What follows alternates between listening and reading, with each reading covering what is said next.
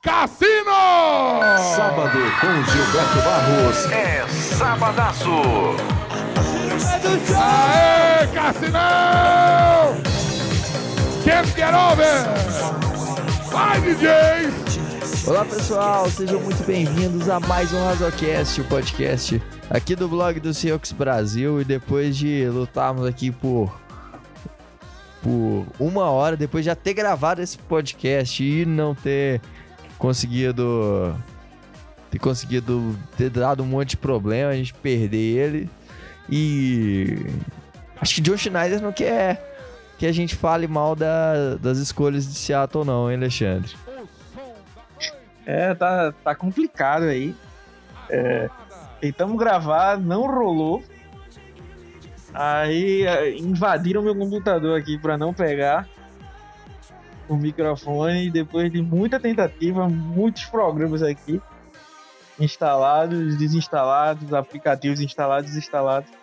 A gente vai conseguir gravar esse podcast que já estava gravado. Né? Já vai, faremos novamente, né?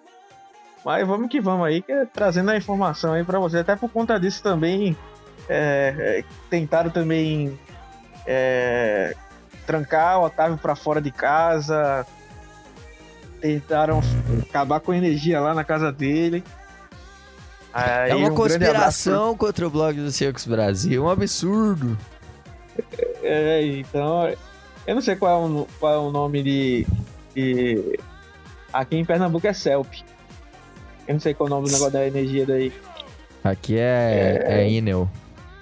Pronto, então é um abraço aí pra Inel que trabalha. Me deixou sem energia aqui essa semana. Profissional de uma competência incrível aí, ó. Três dias pra ligar uma. pra restabelecer a energia aí, ô Rogerinho. É, então, eu tive que. Aqui, na... aqui tive que comer a luz de velas, mas não no, num jeito romântico, num jeito triste mesmo. ter que tomar banho frio, teve que. É desse jeito, cozinhar a lenha. É, a situação foi complicada. Complicado, exato. É, é, e aí, é, por conta disso, a gente vai. Vai. É, só vai estar conseguindo gravar hoje, né?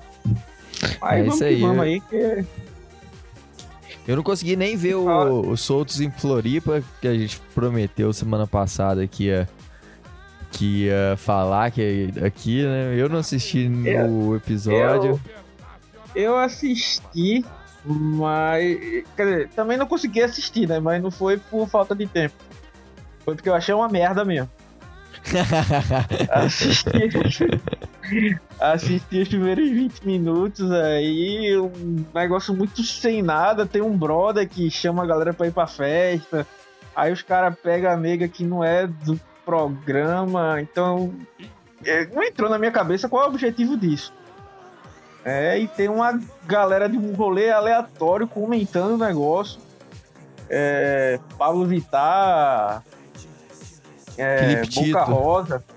É, Felipe Tito. Boca Rosa que vai ter o filho dela agora, né? Que é o Boca Junior, né? Sensacional. É, é, aí você. Como se chama? Então, por conta disso, é, é, não, não curti muito. Talvez até tente novamente, mas é, não, não, a priori não gostei, né? Não sei se, se alguém tem algum episódio. É, porque tem gente que fala muito bem daquela série The Office, né? Mas já me disseram que a primeira temporada é uma bosta. O cara tem que começar a assistir da segunda. Então não sei se tem alguma regra para isso aí também. Porque eu achei uma é. bela de uma bosta. Vou falar eu aí. Não, a, eu não consegui verdade. assistir ainda. No, não posso julgar, mas se o Alexandre, eu, eu confio muito no Alexandre, então se ele falou que é uma bosta, provavelmente é uma bosta. Nosso grande especialista aí em, em, reality shows em geral, né? Cara deu um saber incrível, Alexandre. Parabéns, Alexandre, por tanta competência em, em dar opiniões sobre diversos assuntos. Aqui vai então, E aprendendo aí, inclusive a minha chateação desse podcast é porque ele vinha com a trilha das melhores que esse podcast já teve. Com Que certeza. é o grande. Vai, Cassinão! Vai, Cassinão! o Muito som bom. das baladas. Sucesso Os- internacional. Aí a galera de 20 anos pra baixo, ninguém tá manjando o que aqui tá falando. Existia, galera, acreditem, é, um programa chamado Sabadaço. Que era liderado Competia de com- forma. Competia com o do, do Luciano Huck lá, né? O caldeirão do Huck. É o Caldeirão do Era- Hulk. Inclusive, no dia que levaram o grande Cassinão, é, conseguiu passar o Luciano Huck, o Caldeirão do Hulk, né? Ah, é? Então, foi, esse bateu na audiência. Caramba. É outro naipe, o né? Luciano Huck, que ele, ele tem uma grande habilidade, que é humilhar pobre. Fazer pobre passar humilhação pra ganhar coisa. Então ele toma a casa do pobre, faz ele se humilhar pra ele devolver a casa do pobre. É um, um salafrário mesmo. E, ou o carro do pobre também, né? Faz isso com o carro também. Carro do pobre É. também. E deixa pior do que ele no meio. E, e como se diz? É, então, teve esse, esse programa aí e. ah, tinha um. Era no começar, o começo do sucesso da música eletrônica aqui no Brasil. Nem sei que ano era isso aí. E uma das músicas que mais fazia sucesso era Can't Get Over, né? Que era do Cassinão. Sucesso nas baladas. Só que a Sucesso grande piada é que o Gilberto Barros trouxe o cara. Mas achava que o cara era um gringo, mas o cara era um brasileiro que cantava música É. eletrônica, né? Tem muito costume de, de- de ver isso por aqui. E acabou que eles. Que ele. é, saiu soltando isso aí, foi, foi muito engraçado na época. Faz tanto tempo isso, né? E eu até sempre falo aí na. Na. Como é que chama? Na matéria, enquanto ele tava cantando, a conversa era uma conversa reveladora com Tammy Gretchen. Tammy Gretchen, É. é verdade. Na época, Na a Tammy Gretchen era mulher. É, a Tammy era mulher na época. E. Conversas reveladoras de Tammy Gretchen. Lá pro. De, de frente com a fera. É, exato, exato. Gilberto Então vale muito a pena Barros. ver o vídeo. Gilberto É. Barros, que é uma fusão do Ratinho com o Faustão, né? É, né? Pega o bigode do ratinho, bota lá. Tinha um concurso de camiseta molhada no programa dele. Tinha É. o Água na Carol! É isso, esse aí, o grande água da Carol. É. Carol aí. Depois tem racionamento de água em São Paulo aí, a galera não sabia por quê, né? Era só água na Carol. E- Água na Carol. Sensacional. E como se diz. ah, era, mas foi um, era um grande programa aí da, da televisão brasileira, né? Trazendo aí enormes curiosidades. Vale a pena vocês assistirem o Sabadaço. Mas aí tem essa música aí, Can Get Over, que era uma música sensacional. Ela.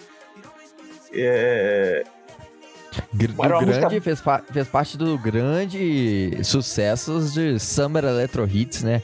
Grande, Exato. tiveram aí um- várias edições do Summer Electro Hits com as melhores E músicas o- eletrônicas. o grande problema do Cassinão, né, é que é, ele não conseguiu nem ser o cantor de um sucesso só, né? Ele Porque ele dois. teve dois. Ele teve dois sucessos. É, e as músicas são muito boas. Muito boas. Eu, eu sempre falo pra você, né? Eu já sou velho, mas minha cabeça é mais velha do que eu. Eu mesmo sou velho.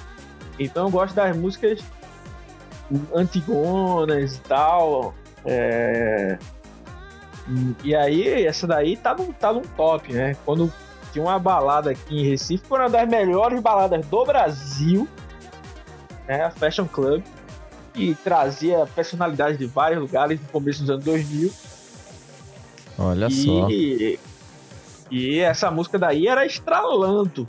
Essa daí e aquela de Brian Adams. Uh, Heaven. Só que na versão eletrônica, né? Aham. Essa música eu tocava muito. Tinha lá meus oito anos de idade, né? Não, não tinha matinê ainda, até que uma primeira boate aqui. Eu falo boate, acho que a galera nem sabe o que é, que é né? A mesma coisa do pessoal tem que falar discoteca. Né? Discoteca. É, é, é, porque hoje não existe mais boate, pelo menos aqui em Recife não tem mais. É barzinho, pub, que o pessoal chama. Pub, balada. É, mas na época era. Era boate, tinha umas bem tops aqui em Recife. Eu fiz algum estrago aí na época que eu era solteiro. É. Mas. Nessa época não tinha nem aquelas matinê, né, que se chama. E. E fez muito sucesso. A galera vinha de vários. Vários lugares aqui. É, pra, pra ver essa, essa balada daqui de, de, de Recife. E o Cassinão ajudou muito. Inclusive fizeram um filme da vida do Cassinão, tem entrevista aí com o Cassinão. É... Eu não tô aqui entrando em méritos ideológicos, né?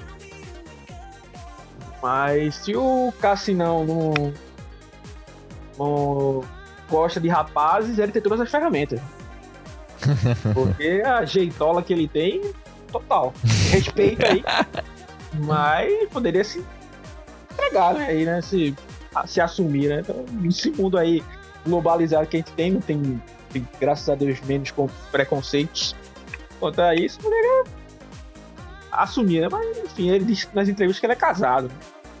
Mas é aquele cara, né? Não, não é um bom jogador, é um bust, né? Tem todas as ferramentas, passa nos testes do Combine, mas não, não chega lá. Mas já falamos muita besteira aqui. E hoje. Vamos falar de coisa séria aqui, falar TechPix. né?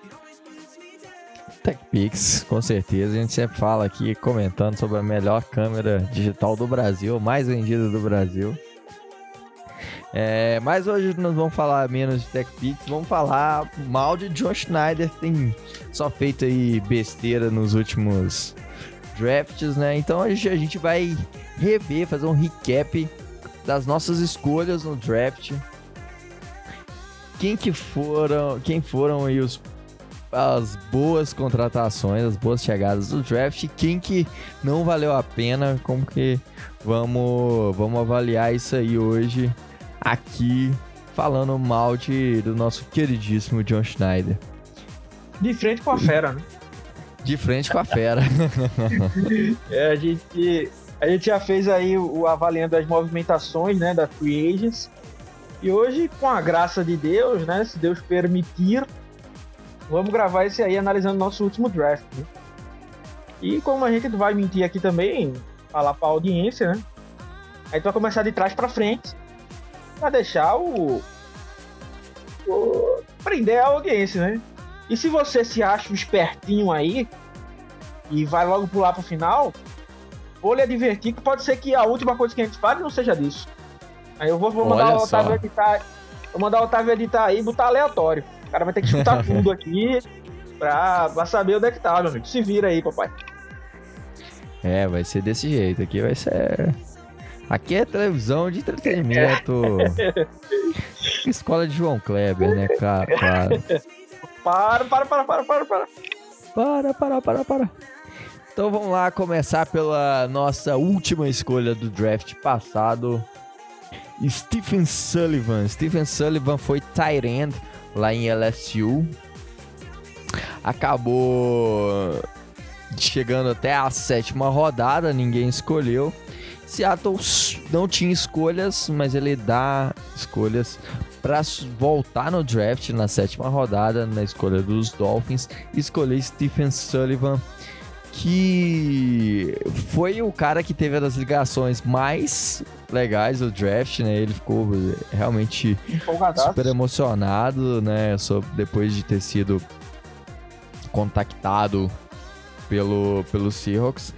E, e hoje nem integra mais o elenco, né? O Stephen Sullivan hoje foi pro Carolina Panthers.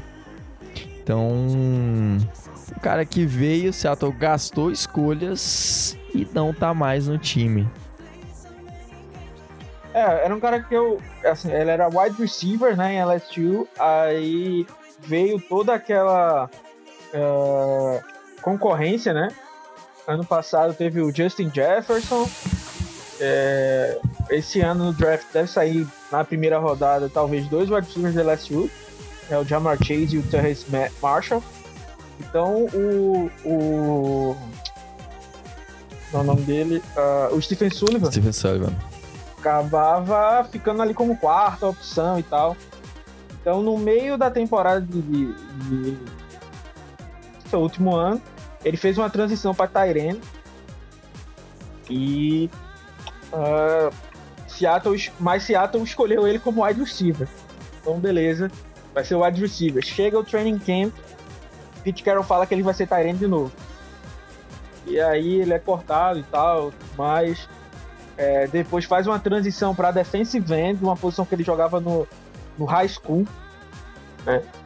É, e assim, eu já eu, eu, espero que Seattle esse ano não não é, vá fazer isso de novo de voltar no draft, porque as duas últimas vezes que ele fez foram besteira. É, foi o, o, John John Urshaw, né, que tem uma recepção todo e o, o Stephen Sullivan que também não teve oportunidade, né? É, vale salientar que a gente usou pouco Tyrene, né? Uma coisa que a gente vai falar mais pra frente também. Mas é, o Sullivan não, não apareceu. Era um cara que eu gostaria de ter no time, porque é um cara que é, se doa da, da camisa e tal. Sua camisa ali dá o sangue, né? Aquele cara raçudo que é sempre bom ter no time, né? O cara que é um atleta ali, tipo, saibam que poucos jogadores iriam estar dispostos já o cara dizer assim, ó, vai jogar na defesa, e o cara dizer que vai. É, então, é, tem jogadores assim que se doam ao máximo, né? A entrevista dele pós o primeiro, primeiro jogo é bem emocionante, né? Ele falando né, que parou o carro no meio da estrada. É, tipo, pô, não acredito que eu joguei meu primeiro jogo da NFL e como defensive end, uma posição que eu não jogava desde o high school. Aí fez até um jogo ok, né, naquele, naquele jogo. Então, Sim. assim, é, esse ano a gente ia perder o, perder o Greg Olsen, né? É, o, o, Jacob Hollister é free agent, né? então poderia ter, ter dado uma chance para ele, mas Seattle não quis manter. E aí o Carolina Panthers, que agora tem no seu front office é, um dos caras dos casos de Seattle, né? É, acabou trazendo o Stephen Sullivan lá como uma das primeiras contratações e tudo mais, então é, se o, se o Ursula não, não dava retorno, porque ele simplesmente não aparecia em campo, é, o Sullivan agora que não vai dar, porque quem foi escolhido, né? Ou seja, ano passado a nossa sétima rodada e esse ano a sexta rodada tá jogando por outro time, né? Então é, é bem complicado por isso. É, é o que eu falo.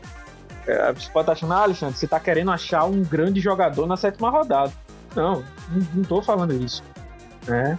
É, eu, eu, eu já falei, né? Pra mim, primeira e segunda rodada você tem que pegar um bom jogador, cara que vai, pode ser seu titular.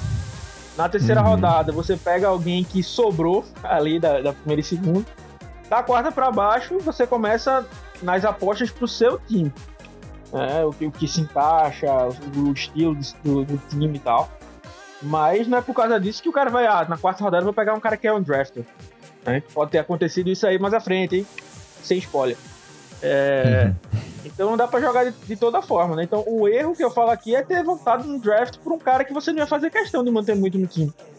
Ah, pô, se o cara era tão ruim assim, deixava que o time levasse. É, não, não tô dizendo que o Sul não é, tá? Tô dizendo é, baseado no que parece que o Seattle falou. É, pensou, né, ao deixar ele, ele. Assim, pô, se o cara é tão dispensável assim, por que gastar uma sexta rodada? É. é, exato. Ah, mas, mas a sexta rodada é besteira. Beleza, esse ano, ao invés de quatro, nós teríamos cinco escolhas. Ah, grande diferença. É diferença. É, é, você pode usar até como, como por exemplo, vai que um cara muito Verdade. bom tá sobrando ali pra, pra. na terceira rodada, na quarta, sei lá. Você usa a escolha pra, pra fazer um trade-up, pra pegar esse cara que você gosta muito. É assim, Exato. lógico que, que sétima rodada é aposta, mas é, uma, aposta por troca a... mesmo. o É, foi, foi trocado por uma sétima, né? Sim, Então, exato. assim, esses caras de, de contrato grande, assim, que estão passando por uma fase ruim, acabam sendo trocados por escolhas baixas, né? Então podia usar, é uma coisa assim, então acabou desperdiçando. Né? Confesso que eu tô meio ansioso para ver o que o Josh Schneider vai fazer nesse draft. Mas é assunto para outro podcast. Mas só deixando uma notinha aqui, ele nunca teve menos do que oito escolhas, né? Então ele vai ter que fazer sua mágica aí para dobrar o número de escolhas que ele tem. né? provavelmente com alguma troca antes do draft e os seus habituais trade downs, né? Vamos ver aí o que, o que acontece. Exatamente. Então, partindo para a próxima escolha de Seattle, né? A escolha anterior, na verdade. Fred Swain, wide receiver de Florida. Um cara também que tinha. que, que a gente via ele como, como sendo um free agent. Um, um Um undrafted free. agent. Mas é, ele foi um cara que conseguiu mostrar e conseguiu pagar a escolha, né? Não foi um, um- um terceiro wide receiver sólido que a gente pode colocar ele em campo toda jogada, que ele vai ser cravar ele como terceiro wide receiver. Mas ele é um- foi um cara que atuou muito bem jogando no slot, conseguiu atuar bem até mesmo em profundidade e foi um cara que que assim é, valeu a, a escolha na sexta rodada, né? Exato. É, foi uma da- das boas escolhas aí, como o Otávio falou, muita gente colocava ele como undrafted. né? Eu achava que ele poderia sair por ali, mas é como eu disse, na sexta, às vezes você consegue fazer essas apostas, né? E aí, eu, ele é um cara que pra mim só não teve mais produção por conta de Seattle. É, vale ressaltar aí o jogo contra os Rams, o jogo que a gente perdeu é, na temporada regular. É, o ataque teve muitos problemas, mas fluiu quando o Swain estava sendo usado em motions, em coisas desse tipo, né? Conseguiu achar. Ele é um cara que era bem. É, é, como se diz? É perigoso com a bola nas mãos, né? Então, assim, ele era um cara que é um bom retornador. Então, quando ele pega a bola, ele consegue ter uma visão do campo para achar espaços e conseguir jardas pós, pós ah, recepção, né? Então, foi um cara que rendeu ali como uma arma inesperada, ali como wide receiver 4. E eu acho que se a gente tivesse dado um pouco mais de chances para ele ali, beleza que o David Moore teve um ano bem melhor do que o, o- a sua temporada anterior, mas se tivesse usado em outros sets, ele poderia ter, ter tido mais produção ainda, né? Eu acho que é um, é um dos caras que tem que pode se encaixar bem com o Shane Waldron, né, o nosso novo coordenador. Então eu espero um, um bom ano do, do, do Fred Swain aí. Foi um bom acerto aí de Seattle. né? Como eu disse, é, no, no meio do campo ali ele apareceu bem nesse- nessas jogadas. Ele, era, ele cumpriu tudo que eu esperava dele, né? É, agora é claro, né, que a expectativa não era tão grande. Eu esperava que ele fosse um cara é, situacional, né, aquele gadget player. E eu, eu penso que ele cumpriu bem esse esse papel, né? Então no começo ali foi, foi um, um bom alvo, né? Eu sei que ficou muito marcado aí por aquele bloqueio que ele errou, é, que acabou gerando a pick six, né? A gente não Exato. perdeu por isso, né? Isso aí tá mais provado. É claro que foi um erro, né? Tem que ser interessado e tudo mais. Mas isso não faz dele um jogador pior.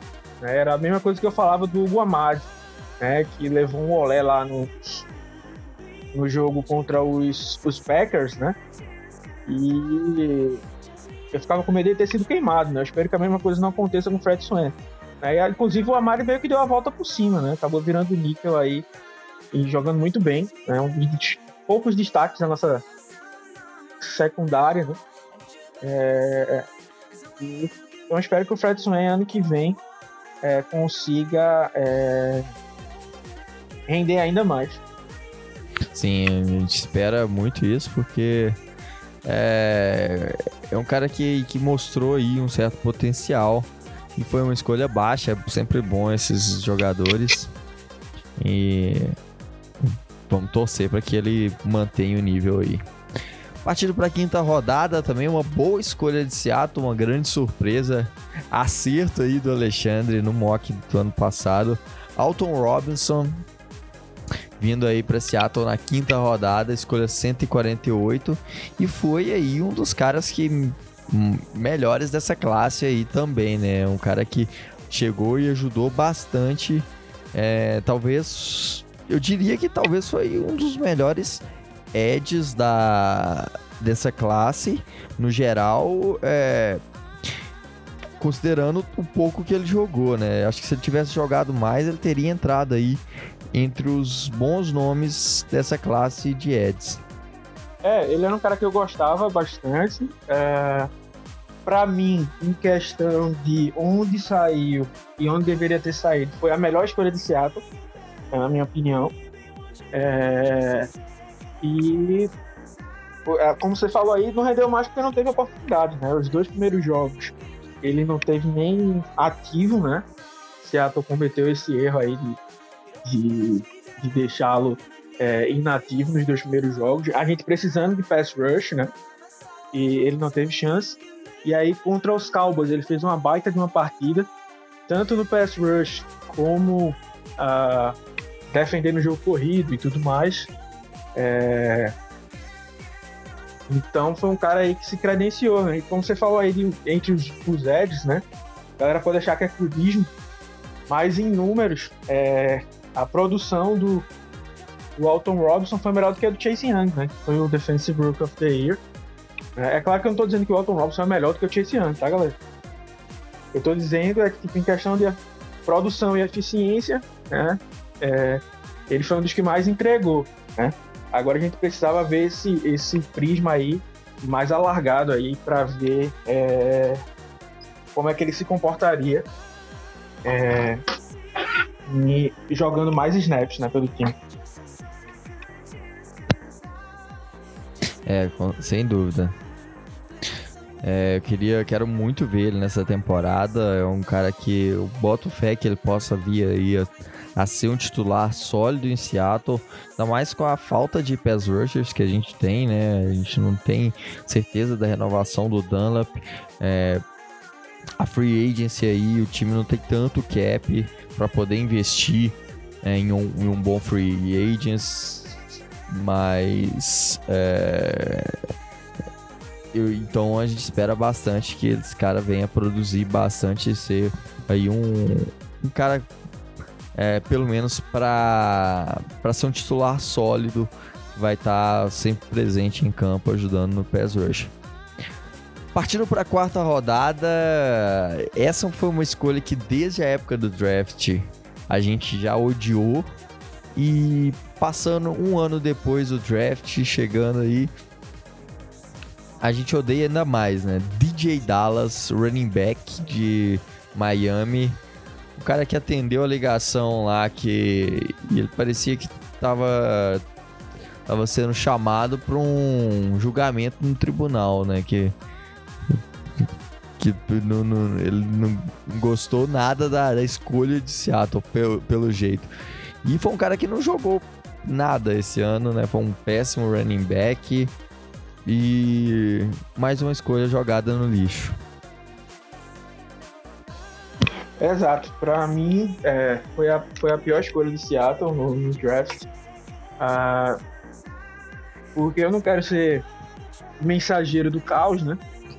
Mas é, a gente tá passando por um problema agora que eu disse que a gente ia passar, né?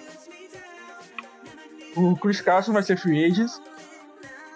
Já tem muita, muita gente dizendo que a chance dele, dele ficar são pequeníssimas, né? E aí o backfield de Seattle vai ficar aí sem um dono. Né? É... Beleza que você pode ser daquela turma que diz, ah não, mas é, running backs não importam, tal, tal. É claro que eu concordo que se fosse para escolher entre ter um running back bom uh, e uma OL ruim, ou ter uma OL boa e um comitê de running backs ditos como fracos, eu preferia 10 vezes a OL boa, né? e o comitê de running backs. O TJ Dallas, por muita gente foi dito, ah não, é uma gema aí do, do draft, pode ser um grande estilo e tudo mais, mas ele não tinha nada é, de grande especial, muito pelo fato é, dele ser um, um, um jogador que tá há pouco tempo na posição, né? Então, nem para dizer que ele tem experiência, né? Tava, ele era um cara que era quarterback, aí virou wide receiver e depois virou running back, né? Então, assim, para mim a única chance dele se destacar era jogando como aquele running back, né, de terceiro down, né, de terceira descida. São situações mais óbvias de passe, né? Então, é, pensava que ele, que, ele, que ele ia ajudar nisso. E. Ah, mas o. Caramba, tomar galera que eu tomei um susto aí. Começou uma chuva do nada aqui. Mas. Eita. Perdão, aí nem sei se deu pra ouvir aí, meu. Ah, Recife é, Deu tem ouvir um dessas. barulho aqui. Ah, foi. é, Eu saí de perto da janela agora. Recife é assim, às vezes tá um solzão, depois. brrr, Começa raios e trovões. É, Ele. é, Até perdi o raciocínio, mas o, o Dallas não, não foi usado como recebendo passe, né? Que pra mim a única chance dele, vamos dizer assim, diminuir um pouco o prejuízo era ele jogando assim. É, não teve essas chances. É, quando o Carson se machucou e quando o Hyde se machucou, não deu conta do recado, né? Então, assim, se fosse uma escolha que Seattle fizesse na sexta rodada, na sétima rodada, ok. né? mas para mim, ali na quarta rodada, ainda teriam outros nomes bem melhores para sair que o DJ Dallas, né? Acabou que no final do ano ele se machucou e tudo mais. é, Mas assim, eu- ele realmente tem um cara que é um potencial atlético e tudo mais, mas como eu falei, é um cara verde na própria posição dele, né? Então assim, não é o cara que, por exemplo, como, como eu tinha falado, grande problema pra mim da escolha de um running back é que a gente precisava de um running back pra não ser refém do Chris Carson. né? Então se a gente tivesse pegado um Jonathan Taylor, uh, K.K. Dobbins, até um próprio Zach Moss, que teve um ano mais. teve um o mesmo ano que os outros. Uh, mas se tivesse escolhido uma galera assim, a gente poderia dizer, ah, não, vamos testar ele como running back 1. Mas eu acho que nem os fãs do DJ Dallas, né, é, ficam tranquilos em dizer, ah, vamos testar o, o- o Dallas como, como running back 1. Porque é, ele não mostrou nenhum, nenhum talento, né? é, como eu disse, é um cara ágil e tal, então você vê, viu alguns, dá pra ver alguns flashes dele durante os jogos, mas nada pra, tipo, ah, você vai se tornar o, o, o running back 1.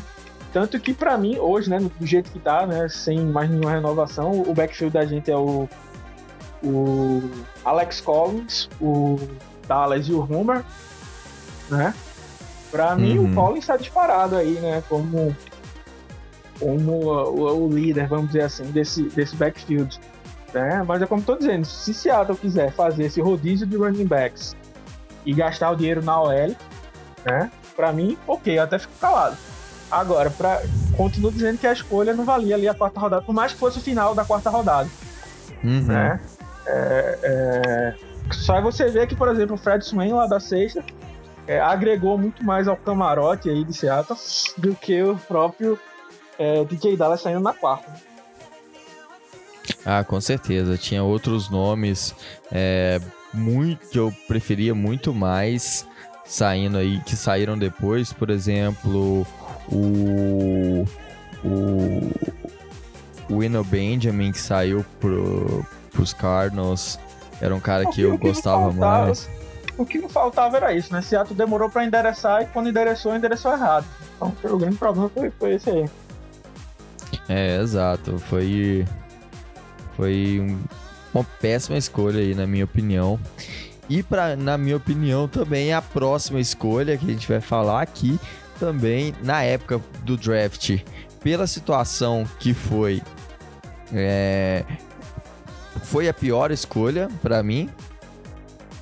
É hoje eu acho que assim pode ser, pode até que tem algum valor, mas ainda continua, a gente não viu o suficiente dele. Que é o Cole Parkinson. É um cara que eu não gostei da escolha dele no draft. Seattle não precisava de, de tight end. A gente gastou um caminhão de grana no, no Greg Olsen. Tinha o Will Disley, tinha o Jacob Hollister, tinha o Luke Wilson e ainda traz o Kobe Parkinson aí para o grupo de tight ends. É, o, o, o- o Parkinson basicamente não jogou na temporada inteira, assim como nenhum Tyrant também, porque não foram utilizados no esquema porco do Schottenheimer. E pra mim continua sendo uma escolha também que não valeu a pena. Escolha do Cole Parkinson aí na quarta rodada. É, eu sei que, o- que o Otávio é bem menos fã do que eu. é, e eu entendo o contexto, né? Eu acho que a escolha é pior, fica pior pelo contexto do que pelo jogador. É, assim, se alguém dissesse assim, ah, meu time draftou o Kobe Parkinson. Eu diria, pô, é um cara bom, assim, né? Ele teve um, um ano estourado, né? Vamos dizer assim. É, jogou muito bem. É, teve uma mudança de quarterback, o quarterback se machucou e o reserva era bem ruim. Ah, então ele teve a produção só de um touchdown no, no resto do ano, no- na, na sua última temporada, né? Então acho que por isso que ele caiu, mas assim, se você pegasse o hype dele do, do ano anterior, ele era um cara cotado para dia 1, ao final de dia 1. Né? Tinha gente mais empolgada assim, lutando. Então, assim, como jogador, né? É um cara que eu gostei. Né? Agora, colocando na, no contexto, né? Contextualizando, aí é tudo que o Otávio já falou. É, 11 milhões gastos em Olsen, em Hollister. É, então, assim, é, é algo que eu sempre bato nessa tecla. Eu sempre falo. Eu defendia a, esco- a- a contratação do Greg Olsen, porque isso, pra mim, ia fazer com que Seattle não gastasse nenhuma escolha em Tyrande, né? Acabou gastando duas, né? Vamos dizer assim. Uhum. É, Então, eu fico pensando dessa, é, dessa forma. E, é, mas, assim, o Paxson é um cara que eu. Como eu disse, eu não gostei do, do Dallas, né? Mas é um cara que tem um potencial atlético também. Então, assim, são caras que podem chegar no ano que vem e calar a boca da gente, vamos dizer assim. E é isso que a gente torce, né? Sim. Mas eu acho que o Dallas ainda teve chances, ainda que poucas, de mostrar alguma coisa. Né? O Paxson se machucou, mas é, mesmo que ele tivesse saudável, provavelmente ele não- teria uma grande produção, porque como o Otávio também já falou, os talentos não foram usados. Né? É, a produção de foi, talentos foi baixíssima. É, e, é uma, e era uma peça mu- muito importante para jogar contra é, pressões para passes mais rápidos e coisas do tipo. O Paxson, para mim, é um cara que tem, que tem esse potencial. Eu ainda acho que ele precisa aumentar umas 10 libras, vamos dizer assim. Ele tem, tem caixa para isso aí, para ficar um, um pouco mais forte e melhorar nos bloqueios aí. Porque ele é um cara que é 6'7 e uns quebrados ainda. Então, assim, joga a bola pro alto e é aquele joga a bola pro alto e reza, né? Ele tem, tem, seu, tem esse potencial atlético, mas é um cara muito alto, né? É, pra mim, pode produzir, reproduzir, né, na verdade, o que Seattle já fez outrora aí com, com o Jimmy Graham, né? De ser aquela arma na red zone, né? Porque você isola um cara 6-7 contra um corner 6-0 ou contra um safety 6-0, a diferença fica, fica grande. E ele é um cara que, assim como o Jimmy Graham nisso, né?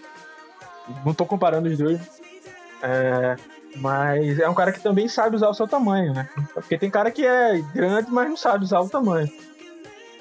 Então ele é um cara que vai realmente buscar a bola lá no alto, usa sua envergadura para deixar o jogador longe. É, então, assim, é, pode ser uma grande arma na red zone para mim, principalmente, né? Explorando ali o meu. Para mim, se ele aumentar o peso, ele pode ser uma arma em outros pontos, né? Mas eu acho que para mim o grande piso dele é ser uma baita apelação ali no, na red zone, né? Você abre o DK de um lado, abre o Parkinson do lado do outro, né? Isola contra defensive backs menores, né? E você vai ter uma vantagem, né? Claro que não dá pra usar toda vez. né? Mas como eu tô falando, se você ver a última temporada do Jimmy Graham, a gente usou várias vezes com, com o Bevel e deu certo, né? Então é, é uma, uma coisa que eu queria ver, né? E como o, o Shane Waldron também usa bem Tyrants, né? Pode ser um cara que realmente tem um, tem um ano melhor. É, para mim não fica como a pior escolha, porque eu, eu particularmente gostava do jogador, né? E é, meio que dou um meia-culpa aí pra ele, aí faço. Dou uma passada de pano, né? Palavra da moda aí.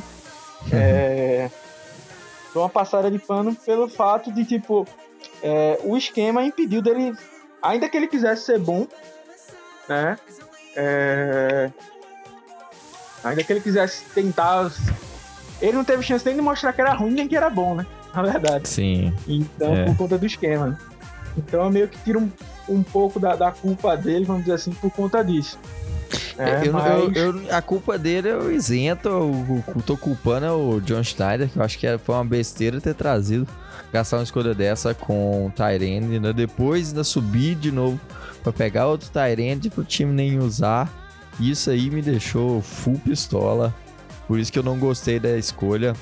É, e continuo não gostando. Acho que esse ano precisa de, de usá-lo e testar, ver se vai funcionar o jogo com ele. Aí ainda, dou o benefício da dúvida, mas ainda continuo com a posição que foi aí hoje, vendo o passado, foi aí a, a uma das piores escolhas do draft também. É, passando para a terceira rodada, tivemos uma escolha aí que também se pagou. É, Damian Lewis, o guard que veio lá de LSU, escolha na terceira rodada. Aí foi uma, uma escolha que a gente gostou porque era uma necessidade, né? Linha ofensiva sempre foi um problema para Seattle. O Russell Wilson vive sempre ameaçado de vida com, com essa linha ofensiva. E, e, com, e com o Damian Lewis trouxe aí um pouco mais de segurança para o interior da linha ofensiva. E ele fez uma temporada ok, atuando até em algum em um jogo como guard, como, como center, aliás. É, e, e esse ano se fala, se projeta até que ele pode vir a se tornar o center de Seattle. Então, uma boa escolha, né, Alexandre? É, assim, eu, eu, se vocês verem, lembrando aí pra galera que começou a curtir a gente depois, lá no canal do YouTube, né, no Box Brasil, tem a live completa dos três dias de draft, né?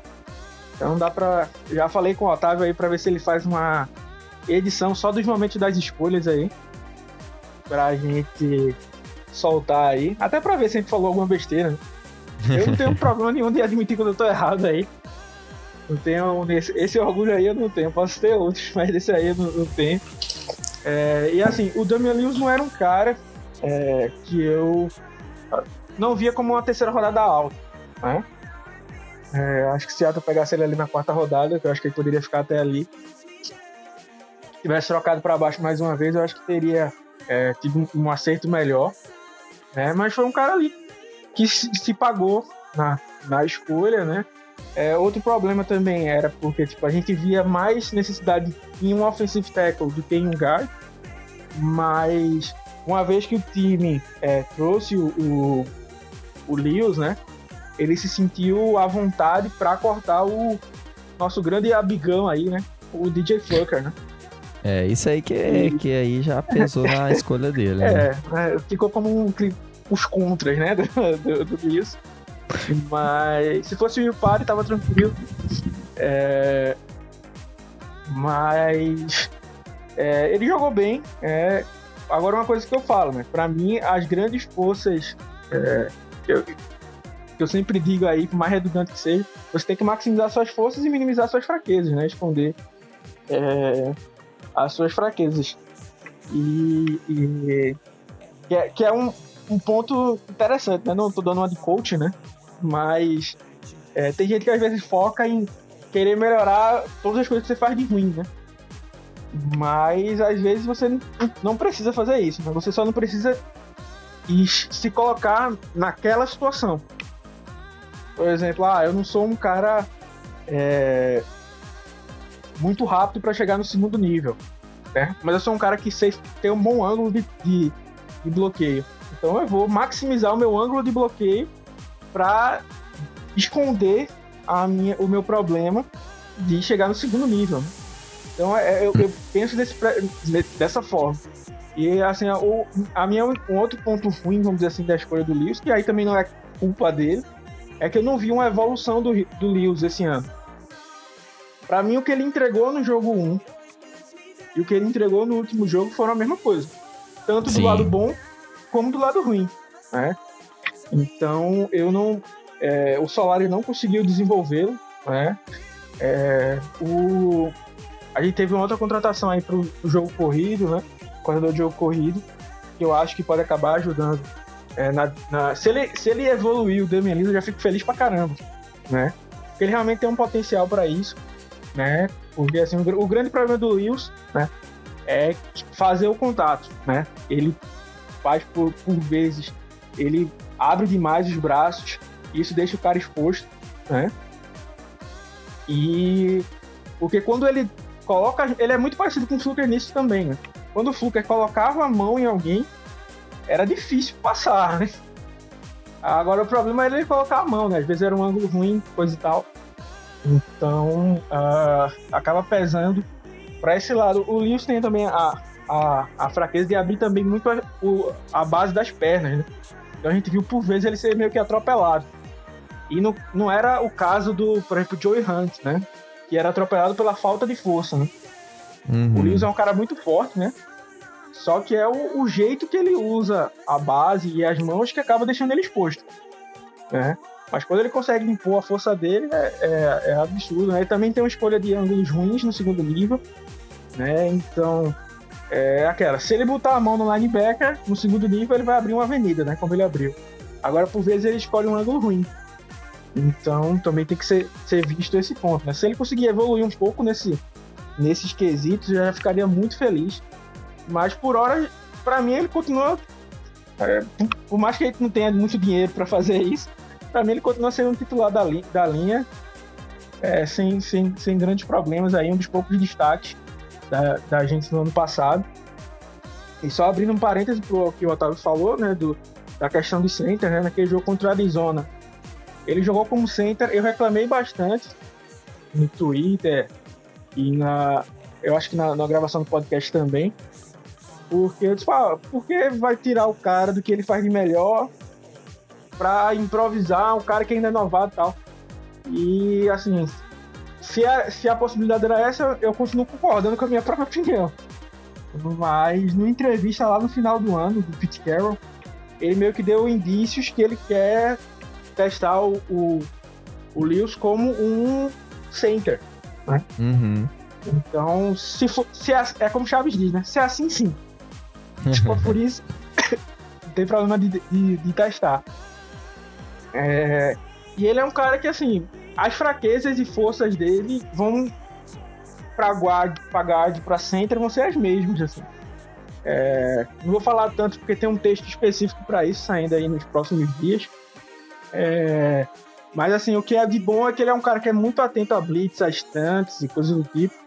Então, como o center é meio que aquele cara da sobra, né, vamos dizer assim, é, ele vai conseguir é, reagir bem a, a, esse ponto, né, esse, a, né, nesse quesito aí, dobrando a marcação e outros e tudo mais, conseguindo apoiar é, e não ficando tão exposto no um para um como o, o post que era, né? Mas para isso ele vai precisar usar, melhorar essa técnica dele, né? Então eu espero que ele esteja aí focando em, em trabalhar, que era um ponto que eu até esqueci de falar do Alton Robson aqui, se me permitem é, colocar um filtro sépia, né?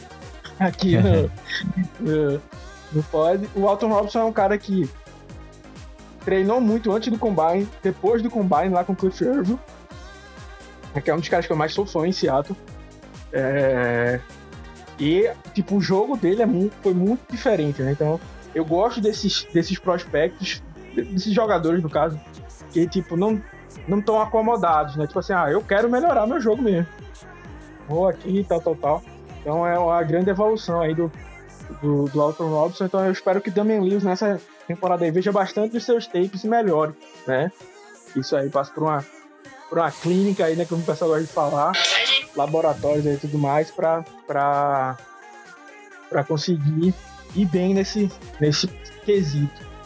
Ah, com certeza. Que, do, do Lewis eu acho que é isso, né? Assim, é, é, um cara que a gente espera que ele melhore aí o ano que vem. E assim, o bom dessa peça, né? Só a gente precisa de é, center e guard, né? O que pode acontecer, né? É a gente acabar. Eu sei que isso aí não vai acontecer, né? Mas às vezes eu faço isso no Madden só para poder realizar meu sonho. Né? Mais uma linha ali com miolo, com uma linha com Dwayne Brown, Joe Tooney, Damian Lewis, Brandon Sheriff, e aí deixa o, o Brandon Shell lá de, de, de cone. Seria uma baita linha, né? Então assim você poderia... E trazer a...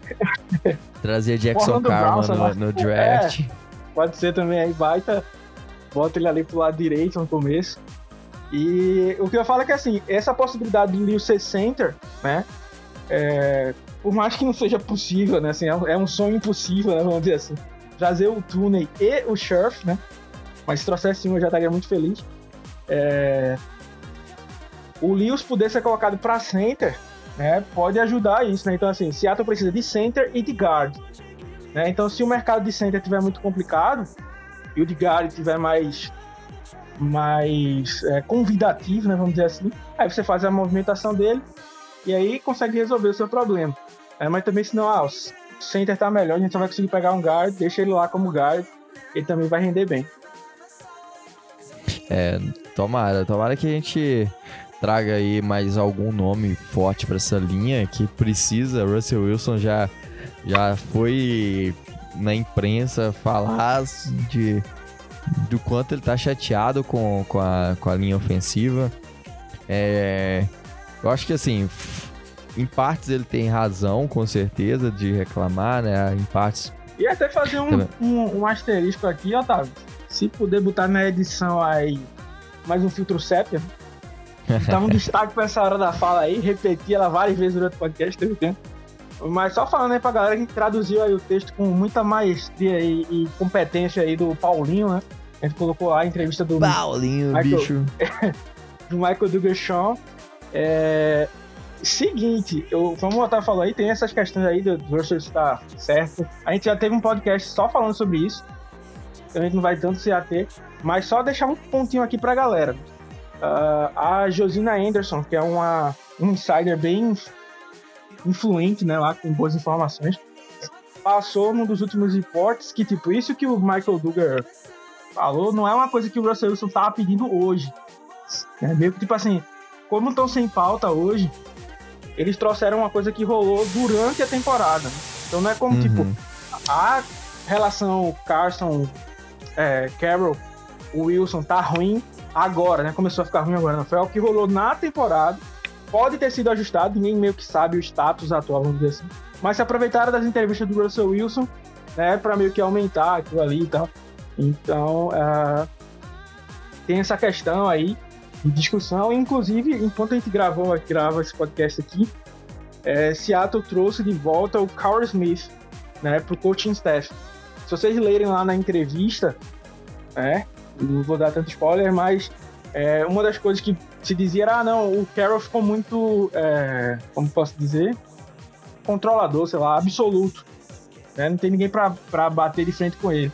né? E o Carroll fala que o Carl Smith era um dos caras que meio que ajudava ele. Né? E Seattle tá trazendo ele de volta aí. Então, parece ser mais um ponto positivo aí pra Seattle. Tomara, tomara que a gente mantenha o Russell Wilson aí e que mantenha ele bem protegido com uma linha sólida, com o Damian Lewis evoluindo e trazendo aí outros bons nomes para completar essa OL, pra gente poder sonhar aí de vez com o Super Bowl, coisa que a gente tem sonhado há muito tempo, mas há muito tempo é um caminho distante. Então, vamos torcer para que seja feito um bom trabalho durante essa temporada para que a gente possa sonhar com isso aí. É, vamos lá falar agora da segunda rodada. Essa para mim foi o grande desastre desse draft, que foi Daryl Taylor, um jogador que o time subiu, gastou escolhas para subir no draft, para pegar o Daryl Taylor e o cara nem jogar, não jogou, tem problema sério de lesão, talvez nem jogue na NFL dependendo da, da gravidade da lesão dele, do, do desenrolar aí. Então, parabéns aí ao staff É, o- de Seattle de trazer um cara bichado pra, pro elenco. É, o Seattle, Seattle bateu muito no peito aí, quem fala aqui, né? Arrotou até com certa prepotência, né? É, eu, ah, a gente foi um dos únicos times aí que, que avaliou fisica, é, fisicamente tecnicamente o, o Taylor. Então, é, a gente tá seguro por isso, tal, tal, tal, tal. Beleza. A gente no dia do draft já não tinha gostado e eu continuo com a nossa posição. É, por mais que o Daryl Taylor era, era um dos caras que mais queria ver em campo, né? Que mais tinha esperança para ajudar o pass rush. Uh, mas não, não tinha gostado porque, para mim, o, o, o Taylor, a maior nota era um final de dia 2, né? na minha opinião. Né? E aí Seattle sobe, é, não só pega ele na segunda rodada, né? mas gasta uma terceira rodada que poderia pegar um outro jogador bom para subir e, e, pegar o Taylor. E já não gostamos do movimento de subir, né? Então coloca mais é, pressão no cara. Então era um cara que tinha um teto alto, mas o piso ainda era baixo. Então a gente ia ter que ver como é que ele ia evoluir durante esse ano. E pro cara evoluir, o cara tem que jogar e treinar. Coisa que o Daryl Taylor não pôde fazer por conta dessa lesão. É, eu não sabia a gravidade da lesão antes. Mas quando eu dei um pouco de pesquisar, também não vou estar tá dando aula de nada aqui, porque eu não sou fisioterapeuta, não, não tenho nenhum, nenhuma competência para isso, Rogerinho. É... O Paulinho, um dia vamos chamar o Paulinho para falar aqui, é. que é MAT. Mestre nessa, nessa área aí. É... Mas a, a, cirurgia que ele fez foi para corrigir um estresse na tíbia, né? Que é um dos ossos principais aí da perna. Para quem assistia Castelo Ratimbum, né? O tíbia e o perone são os principais ossos da perna. e ele fez uma cirurgia para colocar um pino de titânio ali para nessa parte que estava meio que trincada, vamos dizer assim. E aí a recuperação é muito é, uma caixinha de surpresas, né? Assim como a vida. É, tipo, o cara pode estar tá se recuperando, se regenerando, absorvendo ali aquilo e de uma hora para outra é, trincar de novo, né? Se o cara forçar demais. É, então, assim, meio que você não, não tem garantias que aquilo tá ok até você testar. E se você testar e der ruim, você meio que volta pro status inicial. É, então, por isso que existia essa possibilidade aí que o Otávio falou de dele não chegar nem a jogar na NFL, né? É, segundo o Pete Carroll, né, ele voltou a treinar e se a gente tivesse ido pro, pro, pro é, seguido no, nos playoffs ele teria estreado, não sei se é verdade. É, mas querendo ou não, ele perdeu um ano aí, né? E um ano sem treinar, nem chegar a jogar. Né, meio que ficou um ano fora. E aí vamos ver se ele. E assim, é claro que é, que é como eu falei, né? A gente não sabe tudo que os caras fazem. Mas o, Alton Robinson era um cara que estava sempre treinando e tudo mais, mostrando os treinos. O Daryl Taylor, não. Então eu não sei se ele realmente não estava, né? O que seria uma coisa ruim, ou se ele estava tentando se aperfeiçoar. Né? Então a gente fica nessa, nessa dúvida. Inclusive, é, o John Schneider fala que pensou em escolher na primeira rodada o Daryl Taylor, né? E por isso que fez a loucura, vamos dizer assim, de subir e pegar, porque ele era um cara que ele gostava muito e coisa e tal. É, e só que teve todo esse problema. Enquanto isso, né, tiveram outros times que colocaram a nota do Daryl Taylor como undrafted. Por conta disso, porque era uma incógnita, né? Você não sabia o que, é que poderia rolar dessa recuperação, se ele iria se recuperar. Então nenhum time queria é, é, via potencial nele, que ele realmente tinha né, um, teto alto, é, cara bem atlético, mas não tinha nenhuma garantia que ele poderia chegar a jogar, né? Sim. E aí é, colocaram ele lá para baixo né, notas. E Seattle foi um dos times que não, né, só que de forma errada, né? Fizeram aí uma, uma aposta. E como muitas das apostas que a gente fez nesse, nesse último ano não deu certo. Sim. Foi o então, que, assim... que mais pesou em relação a ele. E o cara que não chegou nem a jogar e tem uma expectativa muito. Não, não muito promissora aí se continuar se, com, com esse problema ele... de lesão. E, e também, é, acho que um, um grande ponto é que ah, pode falar assim, ah, mas ele pode, vai que esse ano ele estoura, mas é um ano de desenvolvimento que perdeu, um ano de é, que ele poderia estar aprendendo, se desenvolvendo. Então isso faz muita falta, fa faz total diferença aí. Um exemplo, o Collier ano passado ficou fora dos training camps e, e foi um cara que não se desenvolveu. Então, é, é só, só foi ver que mesmo ele sendo mesmo ele sendo ruim esse ano, né, foi melhor. Sim. Do que no primeiro ano dele, né? Só por ter tido mais é, tempo de treino, coisa, coisa e tal. É muito importante isso. Sim. É, Passando pra primeira é rodada, pra gente fina... Quer falar aí alguma coisa? Não, Não, era só queria dizer que, tipo, é, é igual você jogar pelado com seus amigos, né? Você sabe como o cara quer receber a bola, se é um cara que gosta de receber a bola lá na frente, se gosta de bola no pé. É, tipo, tudo isso você vai vendo em treino, né? E o cara nem sequer treinando estava, né? Nem, Uhum. lá tava. Então isso aí realmente é, é- é- complica demais, né? E só pra também dizer que, tipo, é como o, Otávio falou aí, é como se nessa classe que a gente vai ter agora em 2021, é todo mundo que Seattle escolheu, mais o Daryl Taylor, né? Como se o Daryl Taylor fosse um, um, um rookie, né? Uhum. Porque não, pode fazer nada, né? Nem treinar, treinou.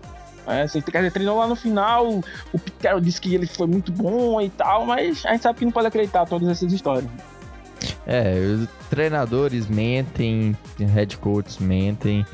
É, a gente já viu aí tantas vezes o, o, o Pete Carroll, principalmente no diagnóstico médico. é, ele é o cara mais mentiroso da NFL aí, com certeza. É, falando da primeira rodada, uma rodada também que a gente contestou muito, mas é um cara que surpreendeu positivamente.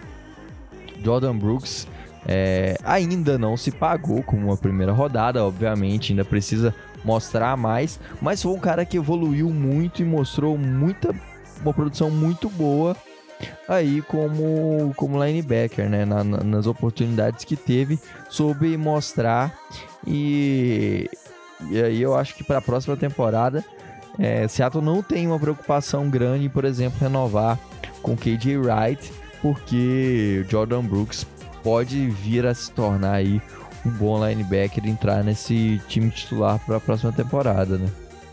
É, se, se você pegar é, uma coisa que que a gente sempre fala, né? Das últimas três primeiras escolhas, o Jordan Brooks é o que tem mais potencial. É, mas, porém, contudo, todavia, era foi a posição que a gente menos precisava. Né? Então eu explico, tipo, ah, no, no draft do Payne a gente realmente precisava de um running back.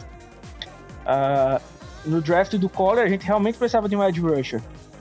E só que esse ano a gente não precisava de um linebacker, Uhum. porque em tese você tá pagando rios de dinheiro no KJ Wright, é, no Bob Wagner e no Bruce Irvin, né? Então vale sempre lembrar isso, porque se o Bruce Irvin não se machuca na semana 2, o Brooks teria tido menos chances, então teria menos possibilidade de se desenvolver, né?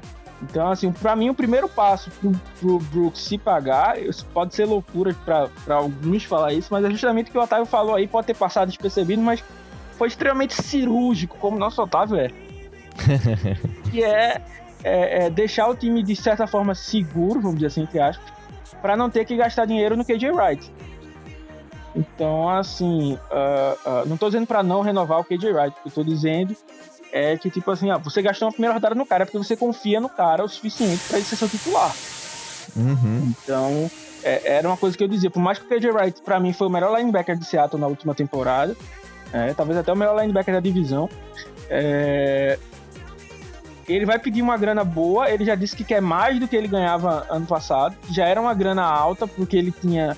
é, é, é, essa temporada dele, se você pegar as últimas quatro temporadas dele, deles, essa foi a melhor por muito, assim, mas por uma distância absurda. É, o KJ Wright vinha numa baixa. Eu gosto muito do KJ Wright. Mas ele vinha numa baixa, né? Essa temporada foi bem um ponto fora da curva, né? Ah, então, assim, pra mim ele deveria tentar dar uma negociada aí com o Seattle, já que o Seattle apostou nele antes, né? Então, ah, e aí meu plano era o Bob Wagner e o Jordan Brooks jogando mais snaps e o KJ Wright fazendo o papel de Sam, né? Como ele fez esse ano de forma brilhante, né? E, e o Brooks tinha toda aquela questão sobre ele não saber, saber cobrir. É, e foi justamente uma das coisas que mais chamou a atenção, acho que de todo mundo, não só da gente, que foi ele ter mostrado essa capacidade em vários jogos. Né? Então, é, ele foi um cara que realmente. é, eu sei que a gente às vezes, muitas vezes fala, ah, é bom cair no time de Bob Wagner se você for um linebacker, porque você vai poder aprender com ele. Ah, é, você ser um OL na linha de Dwayne Brown, você vai poder aprender com ele, que ele é um líder e tal. Aí eu confesso que às vezes eu achava que isso não funcionava, né? Mas pareceu que funcionou, porque o Jordan Brooks é, tinha muitos problemas para acertar o gap, né? Ou correr demais, passar do, do- do ponto do, do jogador e errar o teco. E ele evoluiu bastante nesse ponto, mas o de- da cobertura assim foi absurdo, né? Porque era como se ele fosse é aquela coisa, não tô dizendo que ele virou nota 100, né, ou nota 10, né? Mas se Uhum. você era nota 2 e, e, e você vai pra nota 6, né, você triplicou o seu desempenho.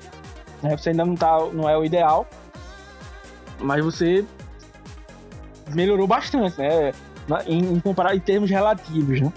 Então, assim, o Brooks foi um cara que, que realmente evoluiu e que me deu, assim, é, eu vou dizer aqui, posso ser xingado aí no, no, no Twitter depois, mas fala uma coisa, eu não sei se o Vou Bob Wagner termina... Hoje.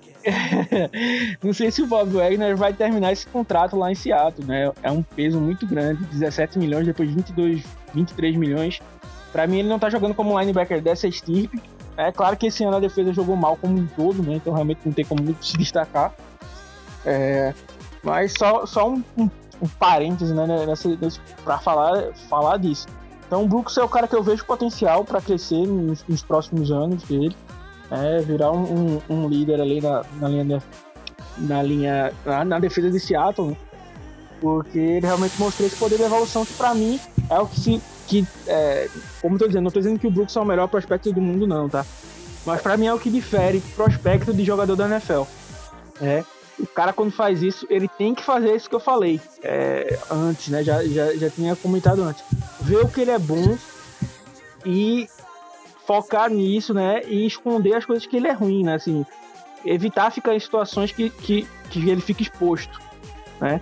Então o Brooks não só fez isso, como conseguiu melhorar algumas dessas fraquezas, né? Tem um texto que vai sair aí sobre esse tipo de técnica, mas tem uma técnica dos, dos linebackers, né? Chamada Robot, né? Que é criada pelo grande Nick Saban, né? Lá em Alabama.